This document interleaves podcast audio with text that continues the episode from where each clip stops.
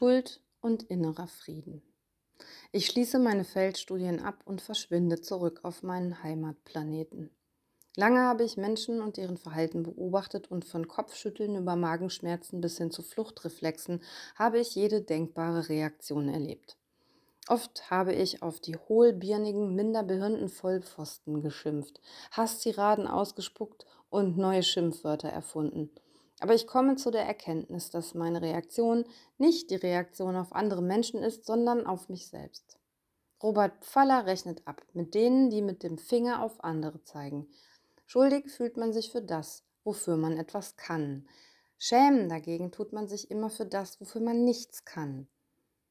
Habe ich nicht so genau drüber nachgedacht, aber ja, so ist das.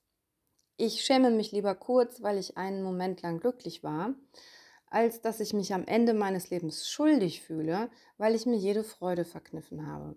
Wenn man also Schuld und Scham und die jeweiligen Gründe dafür betrachtet, gibt es recht wenig Nährboden dafür, jemandem die Schuld an etwas zu geben, weil dies ja bedeutete, dieser jemand hat etwas mit Absicht getan, wofür man überhaupt erstmal Beweise finden muss.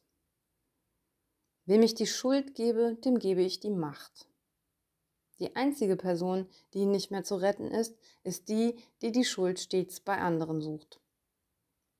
Dabei kann ich aus Fehlern so unglaublich viel über mich lernen. Wenn ich immer denselben mache, ist es ziemlich offensichtlich, ich bin dumm. Wenn ich dauernd die Schuld bei mir selbst suche, ist das aber genauso dumm. Was ist überhaupt Schuld? Es gibt verschiedene Ansätze. Schuld für die Verletzung von Interessen anderer oder bei jemandem in der Schuld stehen oder ein Verstoß gegen das Gewissen. Oder man versteht Schuld als etwas Gesolltes. Es ist auch möglich, ein Schuldgefühl zu entwickeln, weil man große Angst vor einer Strafe hat, auch wenn das Vergehen an sich gar nichts mit einer Absicht zu tun hat und eventuell nicht mal eine Auswirkung hat. Manche Menschen stellen sich leider einfach gelegentlich etwas blöd an, sind emotional ein wenig unintelligent, abgestumpft und unbeholfen in Kommunikation und Wortwahl. Sie bollern und poltern so durchs Leben und hinterlassen dabei verbrannte Erde und bemerken es nicht mal. Empathie kannst du nicht lernen, genauso wenig wie Fingerspitzengefühl.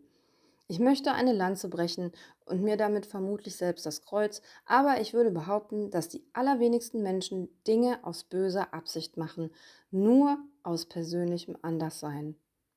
Andere Gene, andere Erziehung, andere Herkunft, andere Sozialisation, anderer Mensch. Mit Empathie, viel oder wenig oder ohne, aber daran hat niemand Schuld. Schuld ist nur ganz selten Begründung für arschiges Verhalten. Meine Reaktion macht das Verhalten anderer erst zu einer bösen Tat, weil ich ihm damit Macht verleihe. Wenn ich ignoriert werde, kann ich ganz viel Energie darauf verwenden, herauszufinden, was der andere für ein Problem hat, mich reflektieren und hinterfragen und mich am Ende schuldig fühlen, obwohl ich keine Ahnung habe, was ich verkehrt gemacht habe. Oder ich entschuldige das Verhalten des anderen, weil er oder sie offenbar nicht in der Lage ist, klar und deutlich zu kommunizieren, was ihn oder sie stört. Damit wechselt Unverständnis, Hilflosigkeit, Trauer und oder Wut in einen versöhnlichen Zustand mit mir selbst und der Welt. Den anderen entschuldigen und sich selbst vergeben, dass man überhaupt reagiert hat auf einen Menschen, der eben nicht anders kann, weil er so ist, wie er ist. Aber wer ohne Scham ist, der werfe den ersten Stein.